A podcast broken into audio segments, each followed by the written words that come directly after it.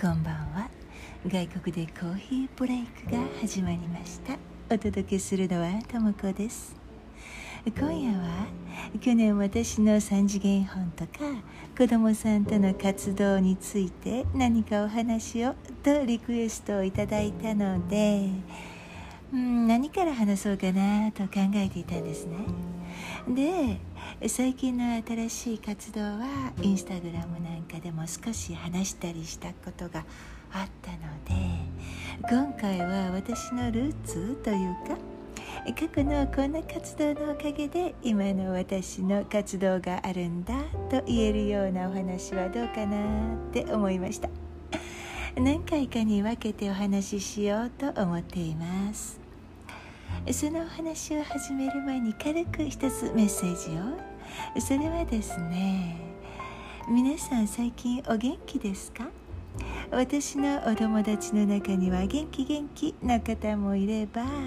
そうでもないかなという方もいらしてそれでそんな風に今ちょっと体の調子が良くないなとか心が疲れているんだなという方に今日は元気になってね。心も体もどうぞお大事にという気持ちを込めながらお話ししますね。それでは今夜の外国でコーヒーブレイク始まり始まり。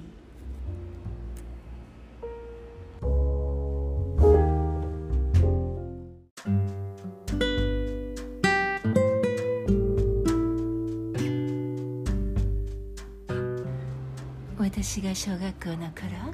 特に好きだったごっこ遊びはおままごとと学校ごっこだったんですよ。皆さんはどうですか？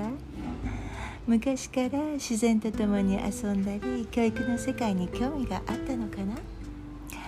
で大学になったらボランティア活動を始めました。野外活動を通して青少年の健全育成を図るという当時教育委員会管轄のグループだったんですね。今はもうね私どんな感じかわからないけれど当時のことを思い出してみると青年たちの団体は他にもたくさんあって例えば皆さんが知っているのだとうんボーイスカウトとかガールスカウトとかね。スポーツ関係や音楽その他いろいろと青少年が活躍できる団体とその活動のための立派な建物もあってそこではお互いに楽しく交流したり調べ物ができるスペースだったんですよ。なんかすごい鳥さんが鳴いてる。なんか今日ねいろんな音が 結構聞こえてくるから。楽しいかどうか なんか聞こえにくかったらごめんなさいね。でどこまで話したかな、まあ、いろんな建物があってでその中には会議や研修ができるお部屋の他にプラネタリウムとか図書館みたいなのもあったかな野外活動の装備を収納する地下倉庫もありましたね。かなり活発に活動していたグループでした社会人の理事さんや役員さんがいてその下に野外活動の行事に参加している子どもたちや家族と活動を共にするリーダーたちがいるんですけれど、ま、分かりやすく言えばキャンプリーダーのお兄さんお姉さんの団体という感じかな。皆さんキャンプなんかに行くとそこでゲームしてくれたり一緒に遊んでくれてキャンプファイヤーとかお食事作りとかしてくれた人いたでしょ？あの人たちですね。キャンプリーダーと呼ぶ地域もありますが私たちはキャンプカウンセラーと呼んでいました。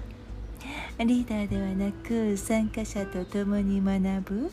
カウンセラーヘルパーであるという考えなんですよね。ボーイスカートなどは子どもの頃から参加できますけれどこのキャンプカウンセラーは確かね18歳から参加できたんですよ。入ったら先輩カウンセラーや役員さんたちとの研修キャンプに行きますしアウトドア活動に必要な研修日本の、えっと、赤十字の救急法のような講習会もたくさん受けなければいけませんでしたから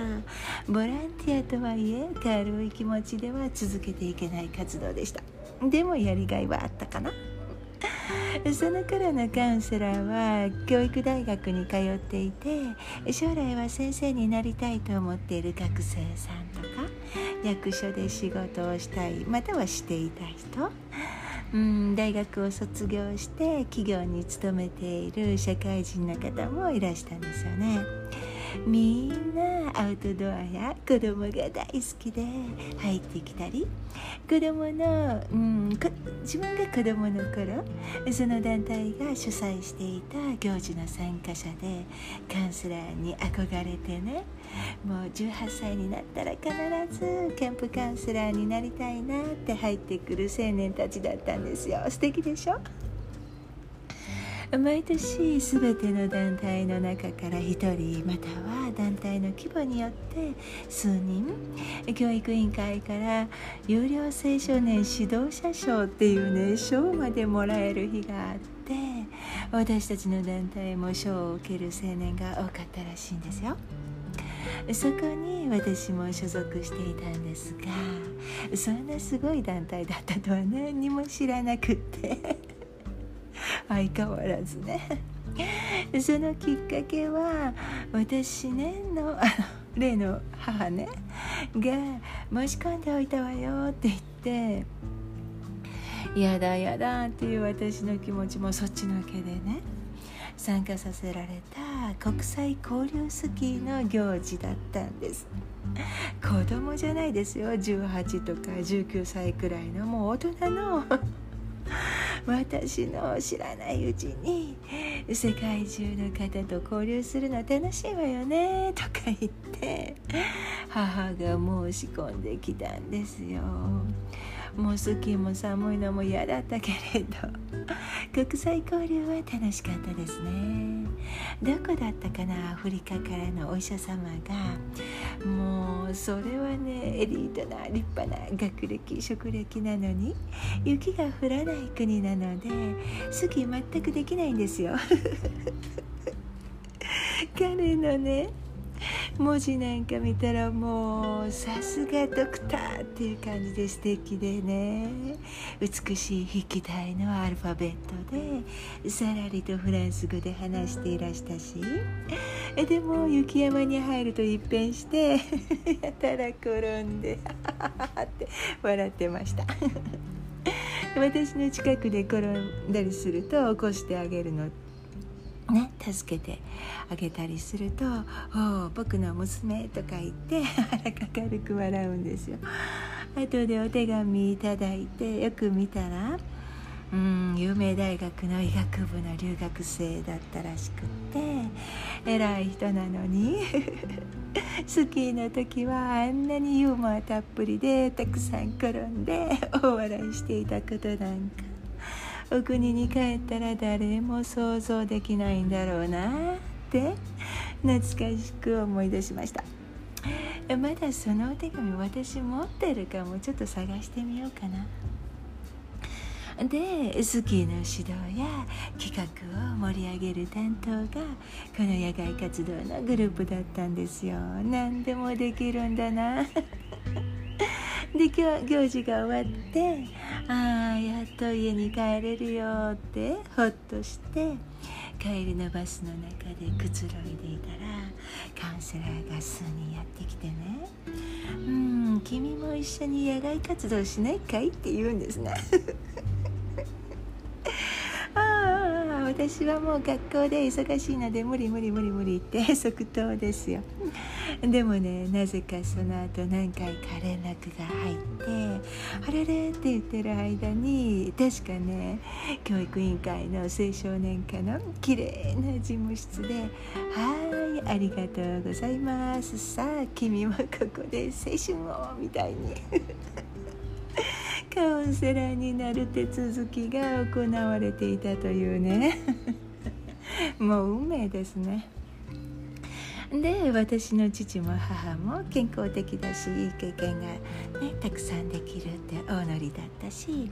ボーイスカウト出身のちあの兄が別の市で同じようにキャンプカウンセラーをやって楽しんでいたのでなんとなくいいイメージはありましたね。でもね私エピソード29で話したように小さい頃から母のアイデアでガールスカウトや一日俳句とかキャンプ活動にやたら参加させられていて自然活動はね好きなんですけれど週末家族と離れて暮らすのがもう嫌で嫌でしょうがなかったんです。でこの団体活発なグループだったので一年中何かしらね野外活動をしていて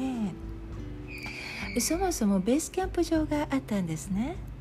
キャンプシーズンの前に山に入ってキャンプ場の整備とかテントをね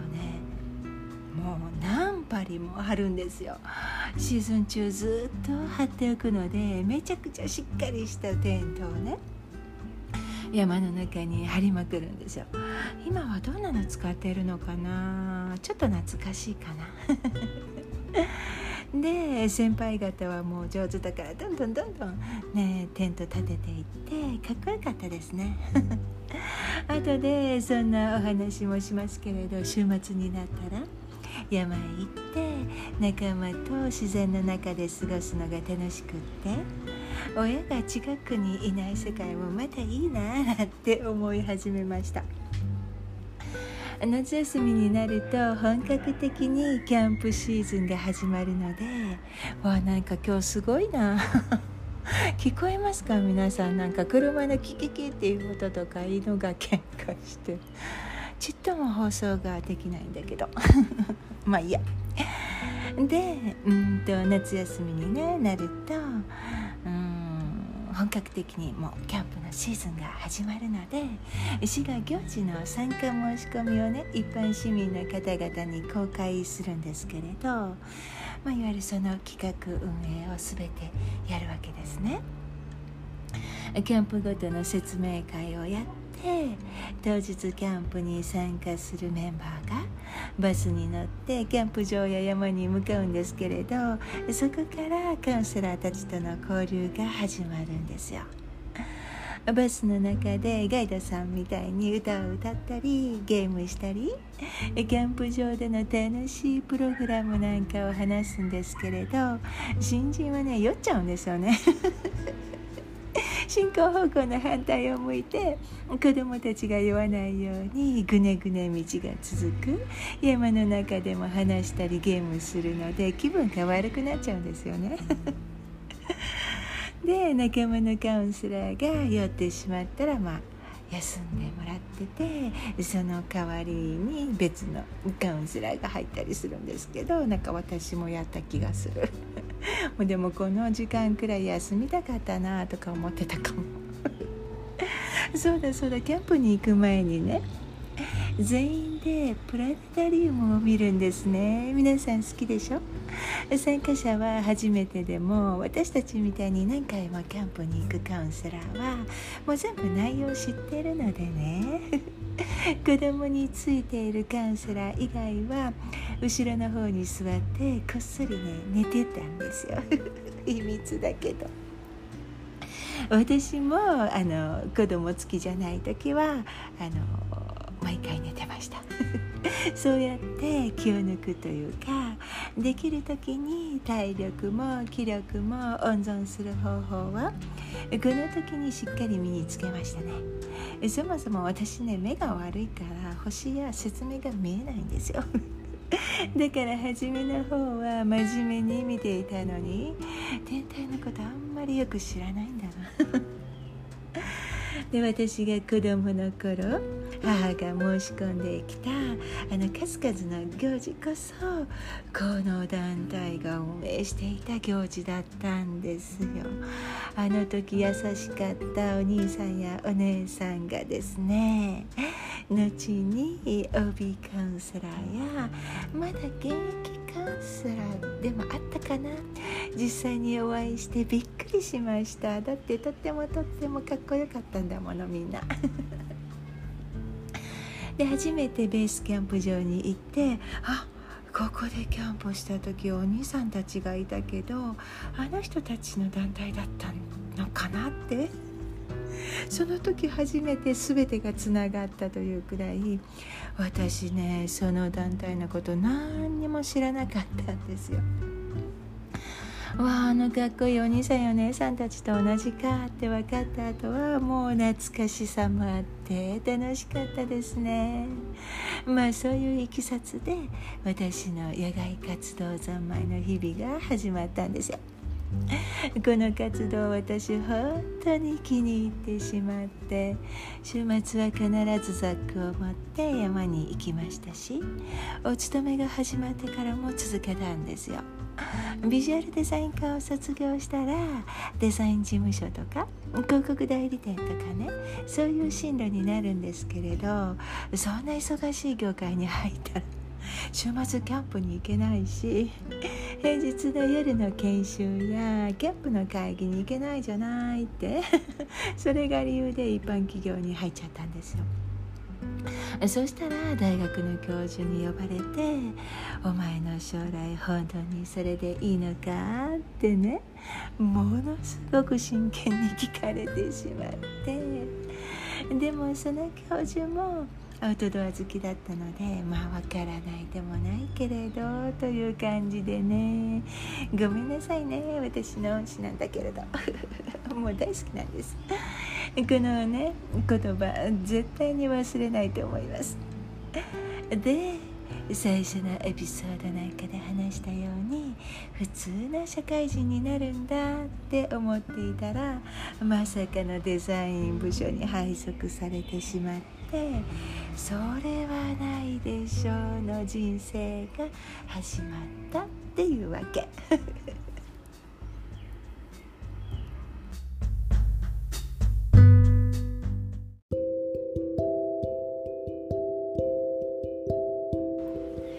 研修キャンプをいくつか終えて確かね3ヶ月後にはカウンセラーと呼ばれるようになるんですね。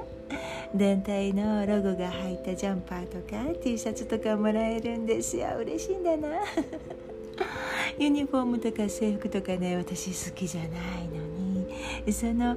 ユニフォームだけは私の人生の中で唯一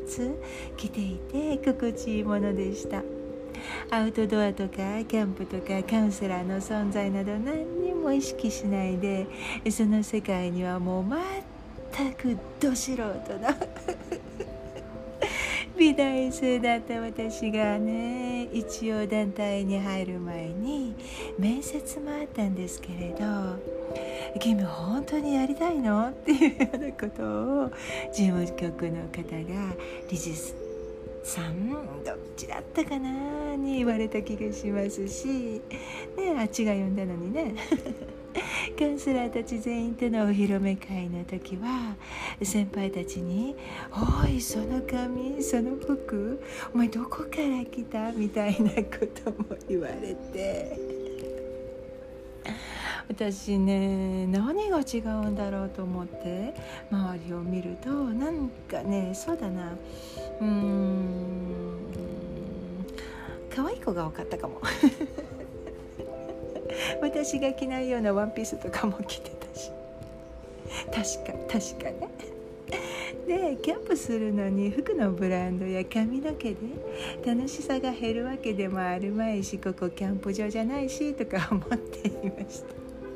私ねデザイナーズブランドが好きだったんですよ。幼児とかケンゾーとかゴルチエとか。そういう人はなんか今までの歴史の中にいなかったみたいで。この子は一体何を迷ってここに来たんだって先輩たちはなんか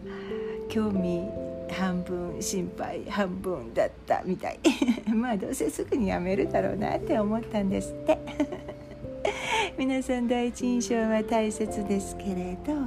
もっと大事なのは第一印象で人を判断しないことですね。だってその後ね私理事さんとかになる方へ話が進んだくらい、うん、しっかりやったんだから。で普通だと新人カウンセラーはキャンプに参加する時いわゆる組織キャンプといって組織を組むんですけれど上は教育委員会から始まって私たちの団体各行事ごとにつく担当理事さんとか役員キャンプディレクタープログラムディレクターマネジメントディレクター本部スタッフサイトカウンセラーそして参加メンバーみたいな感じでね。まだ他にもいろいろとスタッフがいるんですけれども簡単に言えばこんな感じの組織の中で。新人はうん直接参加メンバーとは関わらないで本部スタッフの中にいてぬくぬくとね 仕事はきついけれどディレクターのもとでいろいろとこう、えー、お手伝いをするんですよ。で1年以上経つと、まあ、78人くらいの子どもたちのグループに直接つくサイトカウンセラーっていうのになる人もいます。その後だんだんベテランカウンセラーの時代を経てディレクターになっていくんですけれど私ね最初のキャンプでいきなりサイトカウンセラーに任命されてしまうんですよ。もう一人ね私の同期の女の子も一緒だった気がします。全く真逆のタイプだったんですけれど私ね彼女のこと大好きでした。優しくって。将来ね一番頼りになる同期のカウンセラーでした。またキャンプ場とかで会いたいな。どうしてるかな。でまあお話を戻すとなんで私って思いますよね。それね子供が好きでカウンセラーになった人にはもう魅力のポジションですけれどだって一日中子供たちと一緒にね遊んだり活動できるから。でも新人がサイトカウンセラーというのは珍しいんですよ。責任重いし体験不足だしないない尽くしですよね。でもそのキャンプの担当理事さんが、うん、私がね憧れていた女性のカウンセラーだったので少なかったんですよ。あの理事さんになる女の方のカウンセラーとかはね。でも彼女が優雅にね期待してるわって言って。ああはいではみたいなねもう頭ぽやーって私なってたみたい。でもねそこで私彼女から学んだんですよ。誰でも何も知らないところから始まるんだから。体験なくても上の人がしっかりサポートすればいいんだって。あれこれ言わず成長待てばいいんだよねっていうことを学びました。彼女には今でも感謝です。なので体験ないの？やったことないの？うん。っていう上に立つ人を見ると今でも相手の方だってうんって思っちゃうよね？って思います。私は何か任されるのにうーんまだその時期ではないのにやらなくちゃいけない状況になることがまあよくあったのでまあまたかって思いながらプログラムを細かく考えてディレクターに何度も確認してもらってでついにキャンプが始まるんですけれどね。中学生の3泊4日のキャンプでした。ベースキャンプ場じゃなくてもう確かねバスで3時間ぐらい走ったかな。うん、山に入るんですよかなり高い。でテントを持って行ってそこで子供たちとテントを張ってもちろん飯合水産ですね。でうまくいったと思います。ないない尽くしの新人の。まあね。うん大体のことはやれるので自分のサイトサイトってまあグループみたいな意味なんですけれど、うん、サイトが崩壊とかいうことにはならなかったと思うんですけれどね。あんなにあんなに細かく書いて準備しておいた私のプログラム表をですね。もうその日の夜トイレの中に落としてしまったんですよ。信じられないでしょう。もううわーって。もうまさに一瞬目が点になりましたよ。もうね山ですからね。町のトイレとかじゃないですからね。皆さんがご想像通りのあのタイプのトイレですよ。そこに私の初めてのキャンプの全ての情報が書き込んであったプログラム表がボルペンと一緒にジャンパーのポケットから落ちたの。もう夜で暗いしまさかね。まさかですよ。手を伸ばすわけないでしょ。で もう呆然ともうフラフラってテントに戻って中学生の子供たちが眠っているのを見ながらああ私明日から3日間どうするんだろうな。って思いました。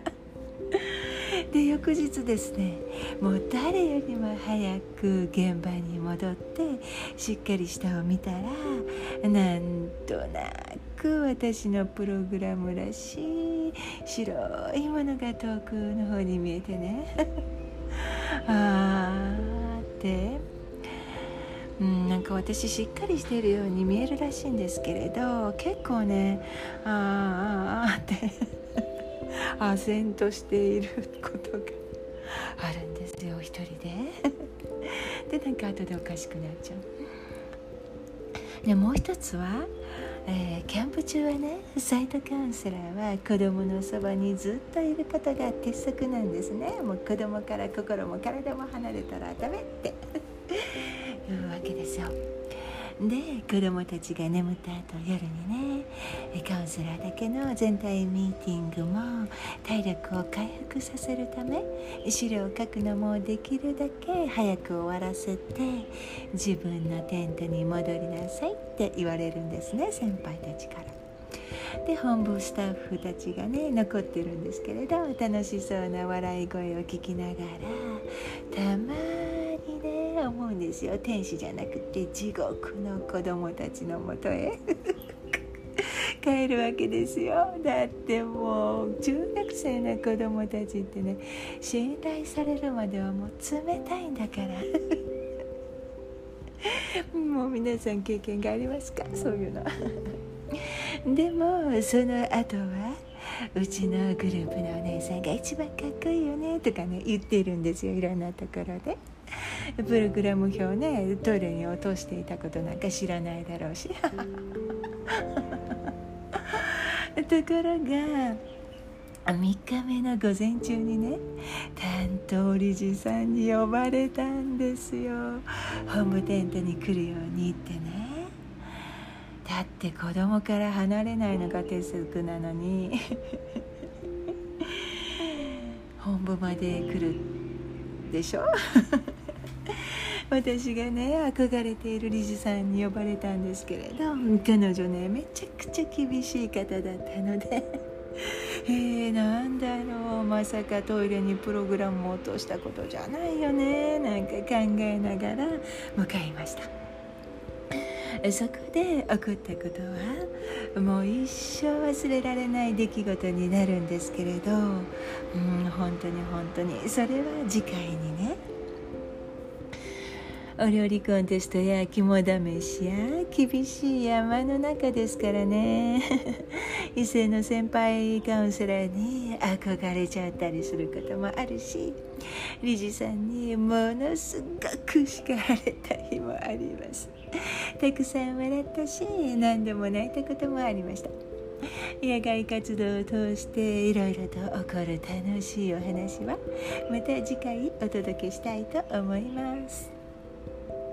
皆さんもボイスカートとかアウトドアなどの経験があるかもしれませんよね。いろいろとああ分かる分かるって思ったことがあったかもですね。とはいえ今日は始まりの部分だったのでキャンプ中のあれこれおかしいお話はまだ出てきていないので次回を待っていてください。皆さんのキャンプあるある話もお待ちしております。インスタの DM まで送ってください。質問もあればもちろんお答えしますよ。